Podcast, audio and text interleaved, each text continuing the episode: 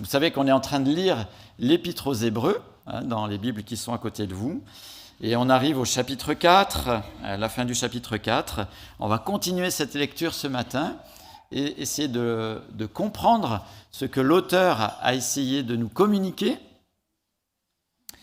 Et il écrit à une communauté qui est dans une phase de vie euh, un petit peu euh, particulière. C'est une communauté avec un fort arrière-plan juif, évidemment, d'où le titre de l'Épître aux Hébreux. Et après l'euphorie des débuts, arrive une phase plus habituelle, on va dire, de la vie d'Église, mais en plus, il y a la persécution. Et en fait, cette période révèle ceux qui sont vraiment disciples de Christ et ceux qui étaient là et ont suivi le mouvement. Et d'ailleurs, ces derniers semblent être intéressés à retourner au judaïsme, retrouvant ainsi une vie peut-être sociale plus habituelle, plus tranquille, plus calme.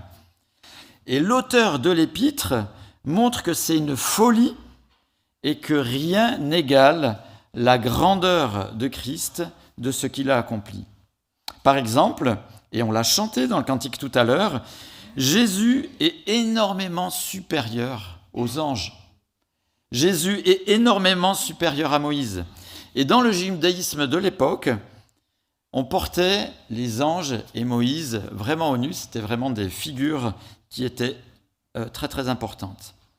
Mais en plus, ce que l'auteur va nous montrer, et nous a un peu déjà montré, c'est que Jésus est un grand prêtre bien supérieur à tout ce que euh, le judaïsme, toute l'histoire du peuple des Hébreux avait connu. D'autant plus que l'auteur d'emblée rappelle que Jésus est fils de Dieu.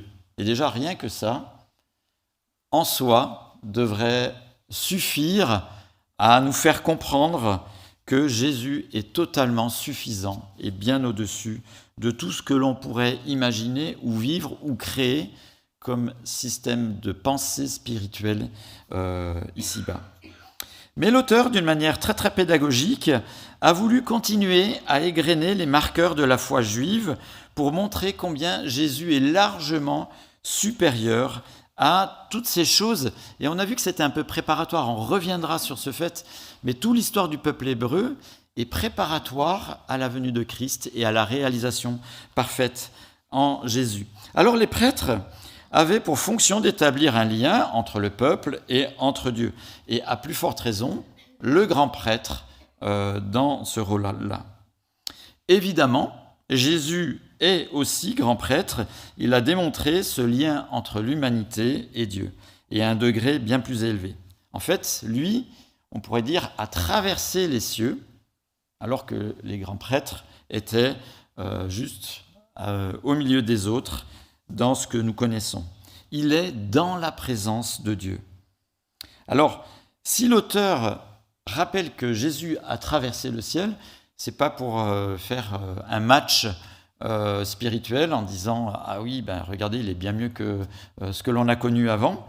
C'est pas pour de la performance théologique, mais c'est pour nourrir, pour asseoir, pour que ça contribue à stabiliser la foi des personnes à qui il écrit, alors que certains avaient l'idée de retourner au judaïsme. L'autre pendant de cette euh, réalité, dans la compréhension que Jésus est grand prêtre, c'est dans son rôle d'intermédiaire justement entre les humains et, euh, Dieu. Parce que Jésus connaissait, comme il a vécu parmi, euh, parmi les, hommes, il connaissait et a bien senti, vécu euh, le quotidien avec grandeur et bassesse de l'homme et, a très bien compris la situation euh, et l'a vécu lui aussi. Et en cela, dans son rôle justement de euh, grand prêtre, lui aussi a connu toutes les épreuves, les tentations qui sont les nôtres, mais sans péché.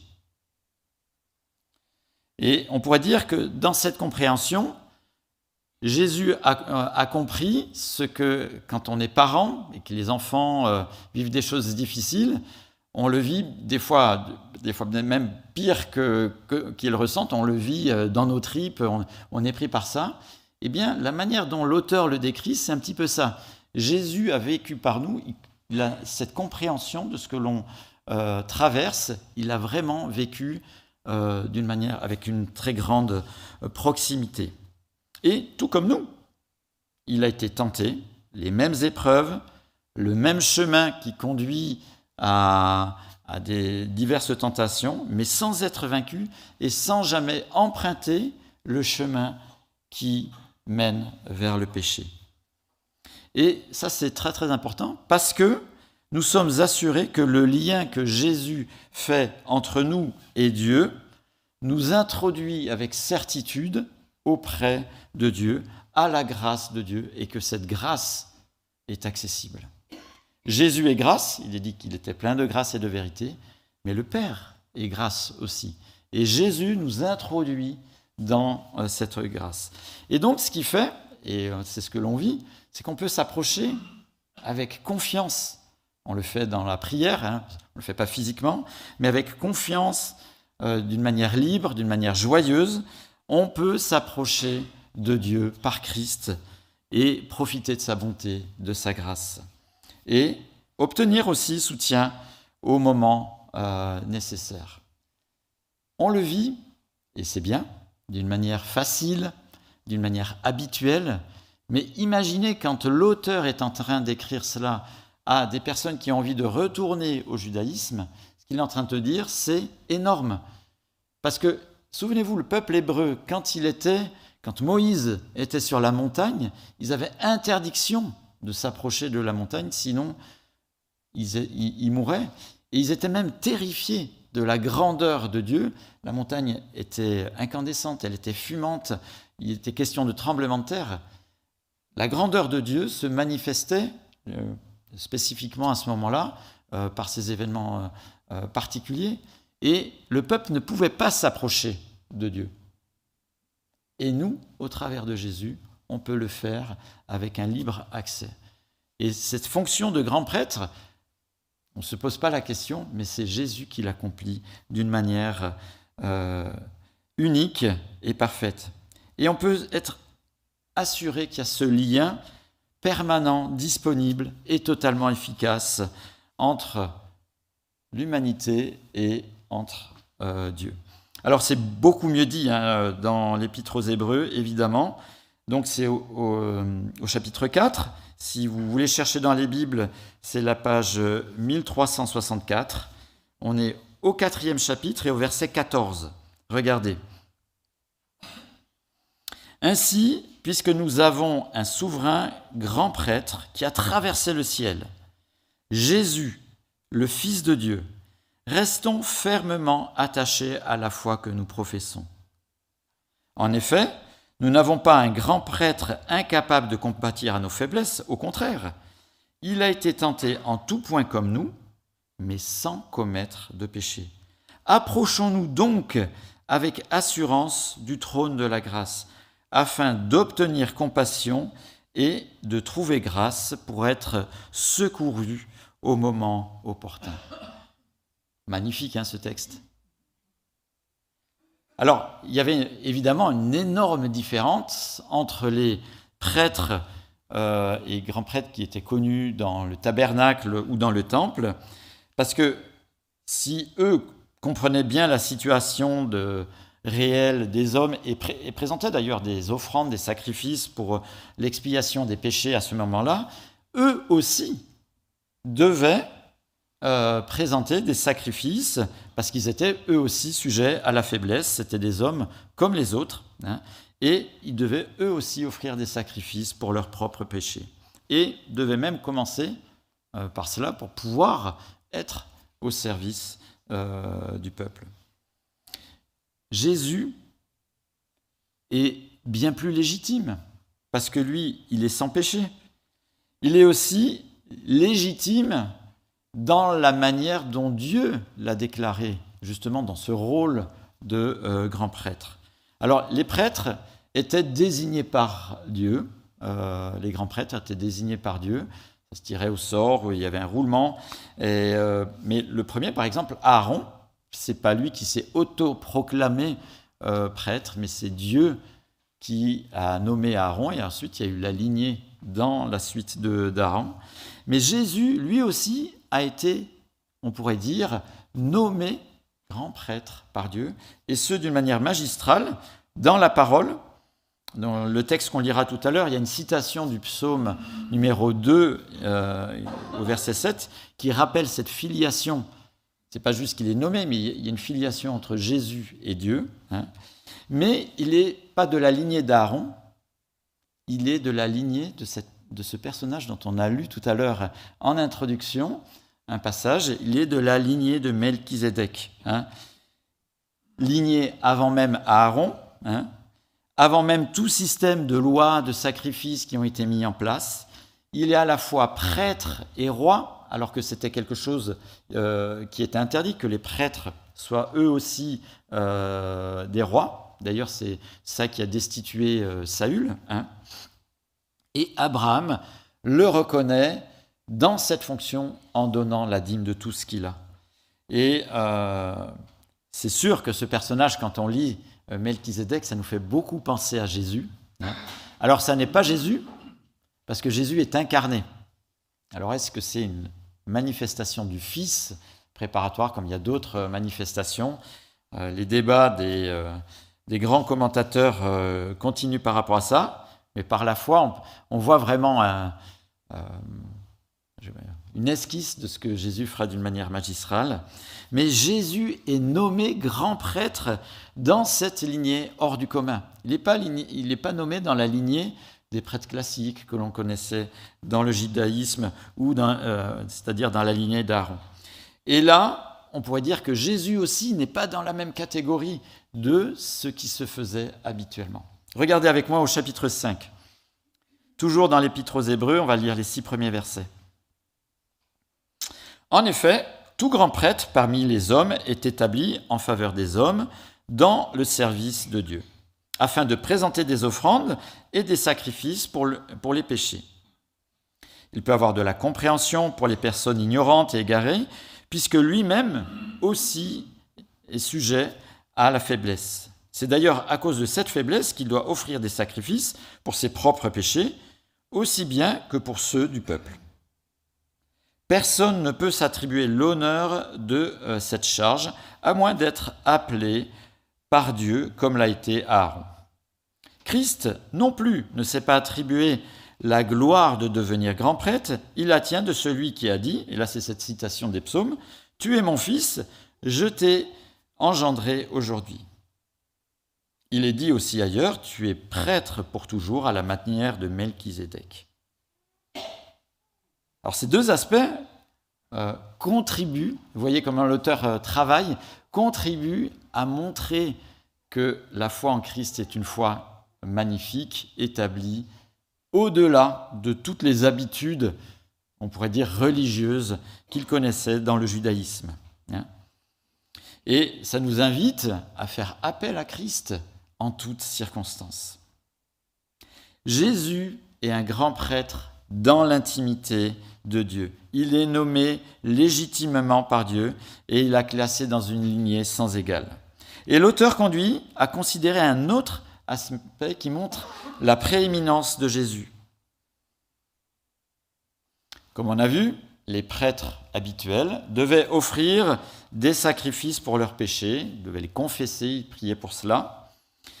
Mais si Jésus n'a pas euh, péché, pourquoi priait-il? Hein, euh, les prêtres le faisaient, devaient confesser, présenter. Si Jésus n'a pas péché, pourquoi priait-il? Et on a un moment très fort euh, à Gethsemane où on pourrait dire que tout son être priait pour sa vie, hein, pour ne pas connaître la mort. Pas dans le sens que Jésus voulait vivre euh, d'une manière infinie ici-bas, mais que la mort voulait dire un lien avec ce que représente le péché. Lui qui n'a jamais commis de péché. Hein, on connaît ce verset, le salaire du péché, c'est la mort. Hein. Et il a prié sans faire une revendication, sans faire une manifestation, sans revendiquer ses droits, hein, mais avec soumission.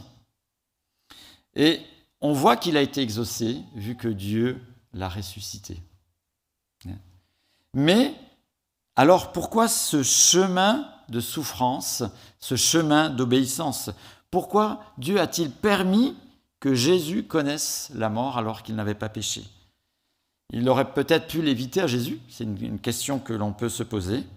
Mais dans ce chemin d'obéissance par la souffrance, cela nous assure qu'il a réellement porté les souffrances que nous connaissons.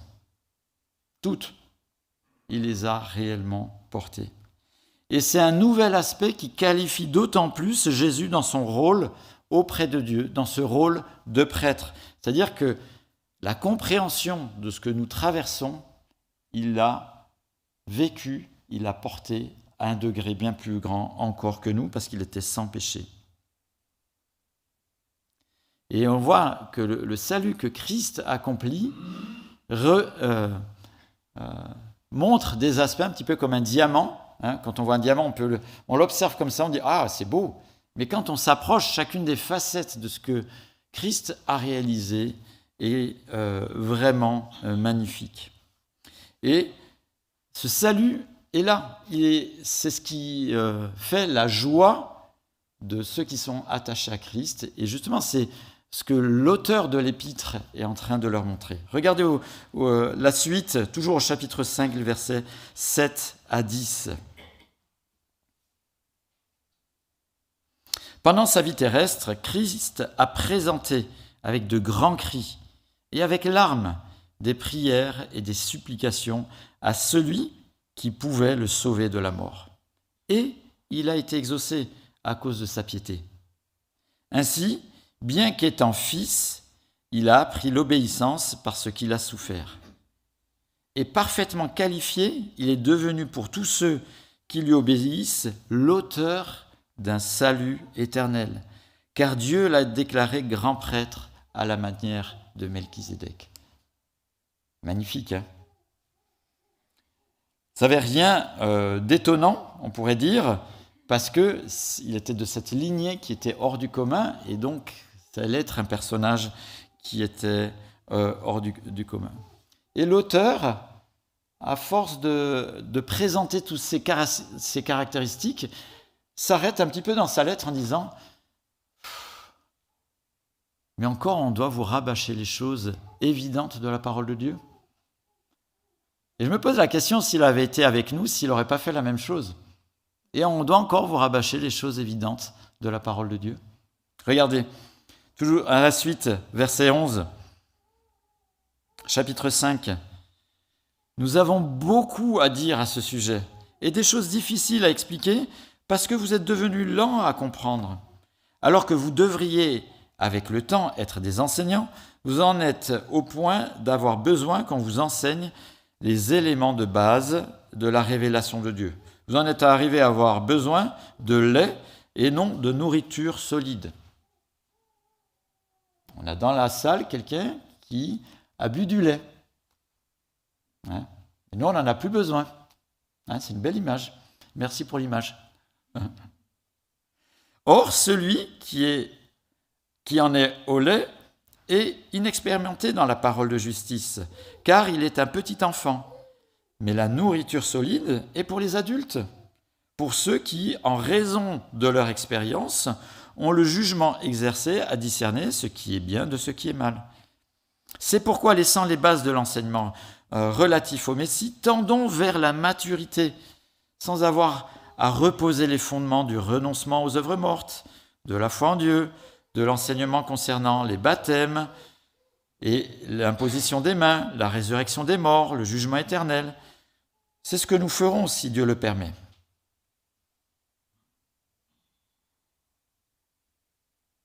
En lisant cela, je me suis posé la question ce que l'auteur de l'épître aux Hébreux, s'il m'écrivait, aurait dit sur moi. Si l'auteur de l'épître aux Hébreux aurait écrit à notre assemblée, à l'action biblique, aux évangéliques, on ne pourrait pas passer la vitesse supérieure? C'est un petit peu ce qu'il est en train de dire, hein, euh, d'une manière euh, euh, plus détaillé. Mais regardez, la suite est encore plus solennelle. Et l'auteur va essayer de réveiller les consciences pour démontrer la folie de ces pensées que peut-être le judaïsme c'était mieux, de revenir en arrière et de réfléchir en ce sens. C'est encore plus solennel. Regardez euh, au chapitre 6, à partir du verset 4. En effet, ceux qui ont été éclairés, ceux qui ont été une fois éclairés, qui ont goûté au don céleste, qui ont eu part au Saint-Esprit, qui ont goûté à la bonne parole de Dieu et aux puissances du monde à venir, et qui pourtant sont tombés. Il est impossible de les amener à une nouvelle foi, à changer d'attitude, puisqu'ils crucifient de nouveau pour eux-mêmes le Fils de Dieu et le déshonorent publiquement. Lorsqu'une terre arrosée de pluie fréquente euh, de pluie fréquente, pardon, produit des plantes utiles à ceux euh, euh, pour qui elle est cultivée, elle reçoit de Dieu sa part de bénédiction. Mais si elle produit des ronces et des chardons, elle est jugée sans valeur, bien prête d'être maudite, et on finit par y mettre le feu. Même si nous parlons ainsi, bien-aimés, nous sommes convaincus qu'en ce qui vous concerne, vous avez la meilleure part, celle qui est favorable au salut. En effet, Dieu n'est pas injuste pour oublier votre œuvre et le travail de votre amour. Vous avez démontré votre amour pour son nom par le service que vous avez rendu et que vous rendez encore au sein. Et nous désirons que chacun de vous fasse preuve d'un même zèle pour conserver jusqu'à la fin une pleine espérance.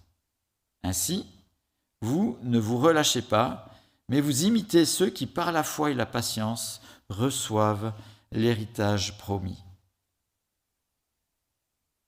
La tournure de cette interprétation, de cette interpellation, appelle à l'histoire des Hébreux et illustre le propos un peu à la manière des paraboles de Jésus. En disant vous avez été éclairés une fois, ils ont eu part au Saint-Esprit, aux puissances du monde à venir, à goûter à la bonne parole, ça nous rappelle un petit peu la parabole du semeur avec ses quatre terrains bien différents, dont finalement, ils ont tous reçu la même chose, la, semence, et finalement, il n'y en a qu'un qui a été euh, productif, qui a l'approbation de Dieu. Ou bien, ça nous rappelle ce qu'a connu le peuple des Hébreux, hein, quand ils sont sortis d'Égypte d'une manière extraordinaire, ils ont goûté au bienfait de Dieu, manifestation de l'Éternel pendant tout ce cheminement, la délivrance de l'Éternel, et ils étaient invités à regarder vers Canaan. Et finalement, il n'y en a que deux qui sont rentrés dans Canaan.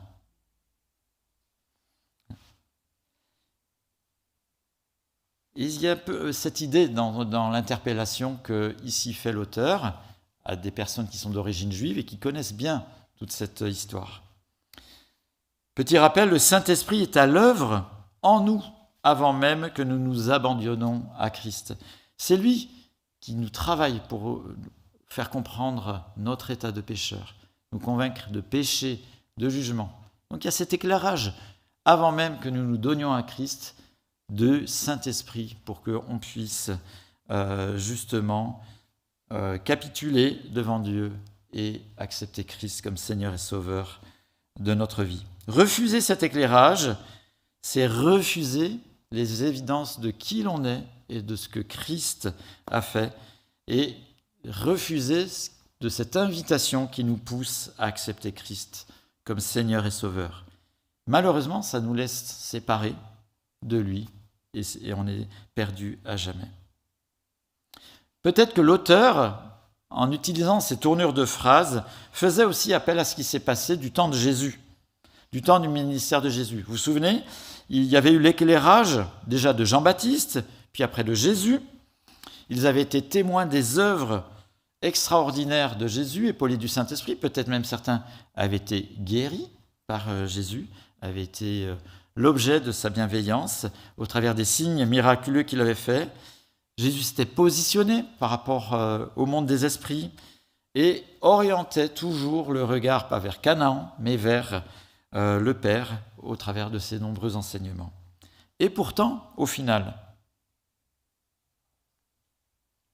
énormément de personnes qui l'ont écouté ont refusé que Jésus fasse son œuvre en lui. Et finalement, c'est la foule qui l'a crucifié. Et c'est à peu près le même cheminement que l'auteur essaye de, de réveiller, de montrer dans euh, l'idée de revenir euh, au judaïsme. Le refus de certains de se laisser éclairer par le Saint-Esprit pour qu'ils changent d'attitude et s'abandonnent à Christ. Après toutes les démonstrations de la grandeur de Dieu, de son salut et de la vie aussi qu'ils ont constaté au milieu des vrais frères et sœurs, des disciples de Christ, que le fait de refuser de se donner à Christ, c'est comme si individuellement, ils étaient en train de eux-mêmes crucifier Christ, comme l'avaient fait leurs prédécesseurs une génération avant. Je rappelle que la croix, le terme, le supplice de la croix, était une insulte. C'était comme un gros mot. Et là, il y a un double sens euh, aussi dans ce texte en disant que refuser, c'est aussi insulter, euh, juste insulter l'œuvre de, Jésus, tout ce qu'il a fait, la personne, mais aussi euh, insulter d'une manière aussi forte dans le sens que l'on connaît.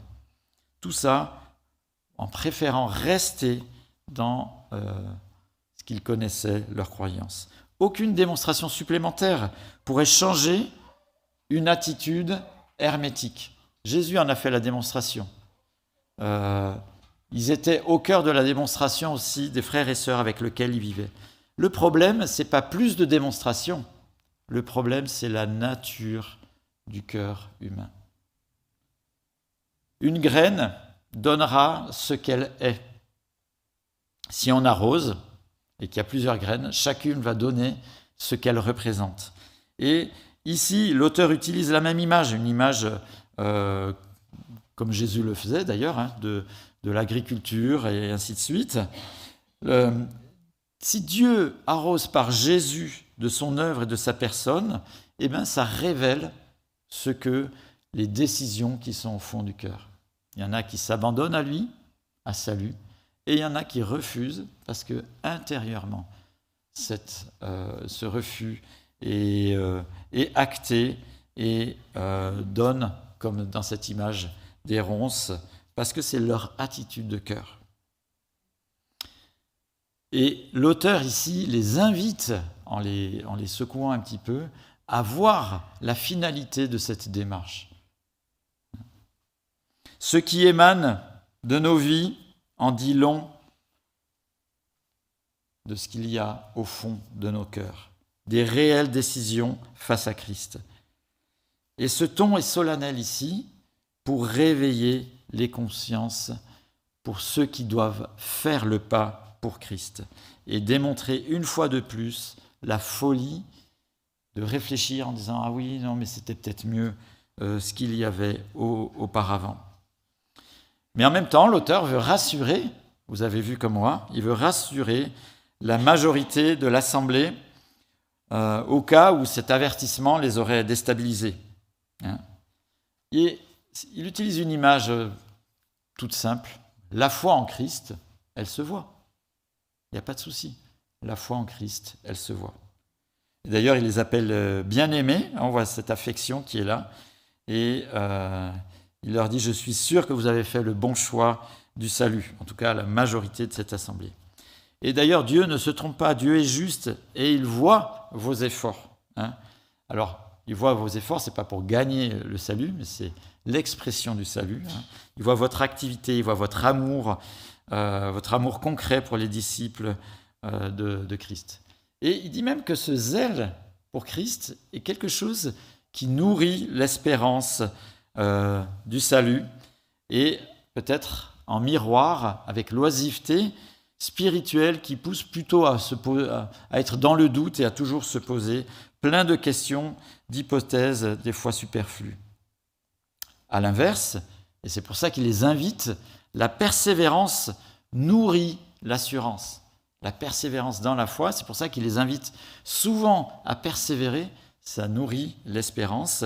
Et c'est dans ce sens que dans l'épître, la fidélité, la persévérance, l'obéissance, en lien avec le salut, et euh, quelque chose qui est là pour les encourager à vivre euh, cette espérance, à la nourrir et avoir le regard porté vers cet objectif. Et dans cette épître, justement, la persévérance, l'obéissance sont jamais conditionnelles pour le salut, pour être en règle avec Dieu, mais pour nourrir cette espérance de ceux qui ont déjà accepté Christ. Voilà pour le texte. Alors, euh, ça nous plonge forcément dans une culture qui n'est pas trop la nôtre. Hein. On n'est pas dans un contexte judaïque, on pourrait dire. On n'est pas tellement attiré euh, demain à revenir au judaïsme. Il n'y a pas une pression sociale qui nous pousse à revenir au judaïsme, comme c'était certainement le cas pour les, lecteurs de cette épître. Mais dans notre partie occidentale, et euh, dans le siècle dans lequel on vit, on est confronté à d'autres idées qui, des fois, rentrent un peu en concurrence, euh, sont dans nos pensées, et voilà. Et bien souvent, ces idées euh, ont été présentées un petit peu comme pour dépasser l'obscurantisme de la foi, que c'était pas, c'était bien pour un peu les benets qui, croyaient, mais que maintenant on, on, avançait vers des choses intéressantes. Hein. Et on est baigné de différents courants de pensée dans lesquels on est. Et c'est peut-être plutôt ces choses-là qui euh, peut-être pourraient nous attirer, nous faire réfléchir dans un sens ou un autre. Forcément, on a entendu parler du siècle des Lumières et euh, l'homme allait enfin prendre son destin par raison, euh, par la raison, par la science, par l'art, la philosophie et bien d'autres aspects, par exemple. Alors, la proposition était bonne, euh, certainement l'intention était bonne, mais au final, c'est un peu retour à la case départ. Je ne sais pas si depuis le siècle des Lumières, l'humanité a été meilleure et plus équitable, par exemple. Il y a eu euh, un peu plus tard aussi la phase de l'industrialisation, et ça a été une période avec beaucoup d'espoir. Hein. Alors il y a eu des côtés très très pratiques, mais en même temps ça avilit aussi beaucoup l'humain à être juste euh, quelqu'un de répétitif, et ce, pour le bien-être de très peu de personnes. Et euh, outre la pénibilité, ça n'a pas changé beaucoup la nature humaine, l'industrialisation. Mais on voit que l'industrialisation, euh, des fois, elle est à des fins euh, euh, pour la guerre, par exemple. On sait ce qu'il en est actuellement dans le conflit entre l'Ukraine et la Russie, qui est en grande partie un conflit économique, d'économie de guerre. Il y a eu aussi les droits de l'homme. Les droits de l'homme. Alors, je ne sais pas si vous connaissez l'histoire des droits de l'homme, hein, ça vaudrait aussi la peine de pouvoir s'y pencher, mais c'est un lointain, écho, justement, euh, des commandements bibliques. Malheureusement, euh, les droits de l'homme, ils sont peu applicables si le cœur de l'homme ne change pas. Et pour que le cœur de l'homme change, il faut qu'il y ait Christ. L'intention est bonne, mais s'il n'y a pas de... Euh, si le cœur de l'homme ne change pas, euh, bah, ça reste un petit peu l'être morte. Depuis les droits de l'homme, il y a eu combien de guerres? Combien de milliers de morts? Pourtant, on s'y investit. Et finalement, euh, un peu ces voies sans issue, on en est conscient d'une manière directe ou indirecte, et ça a poussé ce que l'on connaît nous plus maintenant, le désenchantement le nivellement de valeurs, et qui conduit à quoi? À l'individualisme, à l'égocentrisme et à la tolérance euh, plus ou moins moderne, tolérance entre guillemets. En fait, c'est tu peux faire et croire ce que tu veux, je m'en fous, pourvu que tu viennes pas m'embêter. C'est plutôt ça la tolérance de maintenant. Hein. Fais ce que tu as envie, mais viens pas euh, m'embêter. Et c'est une conséquence de toutes ces voies sans issue. Hein.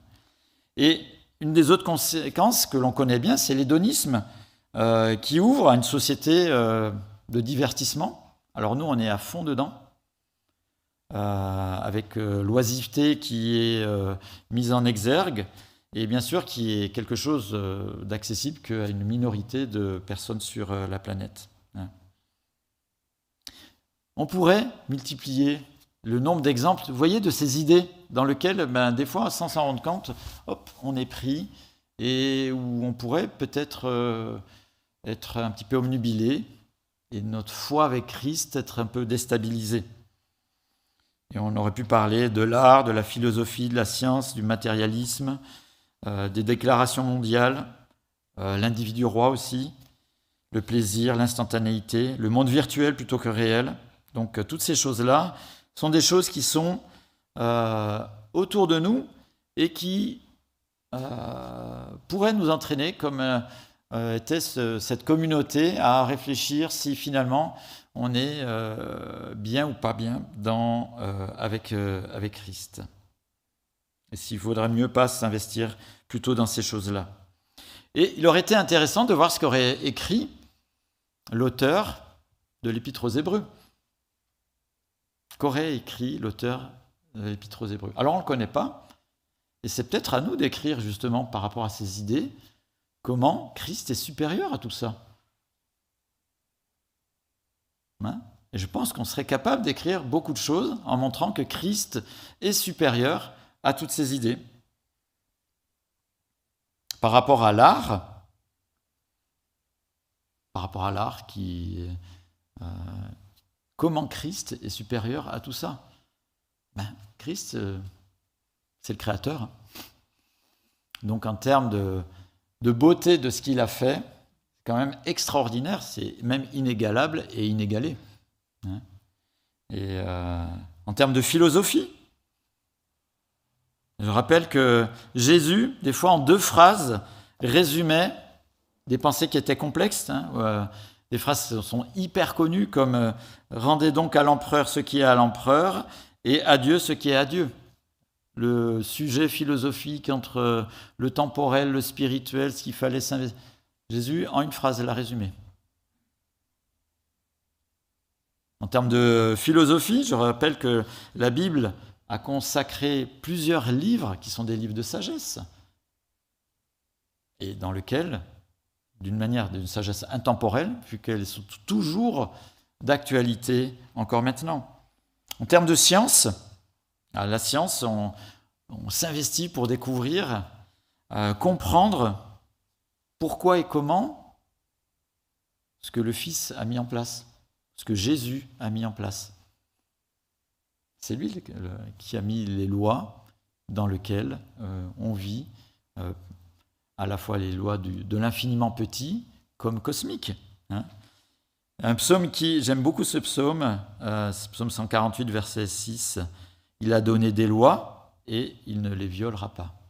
D'ailleurs, c'est lui qui garde tout le système, tout subsiste en lui, il est, question de Christ. Hein.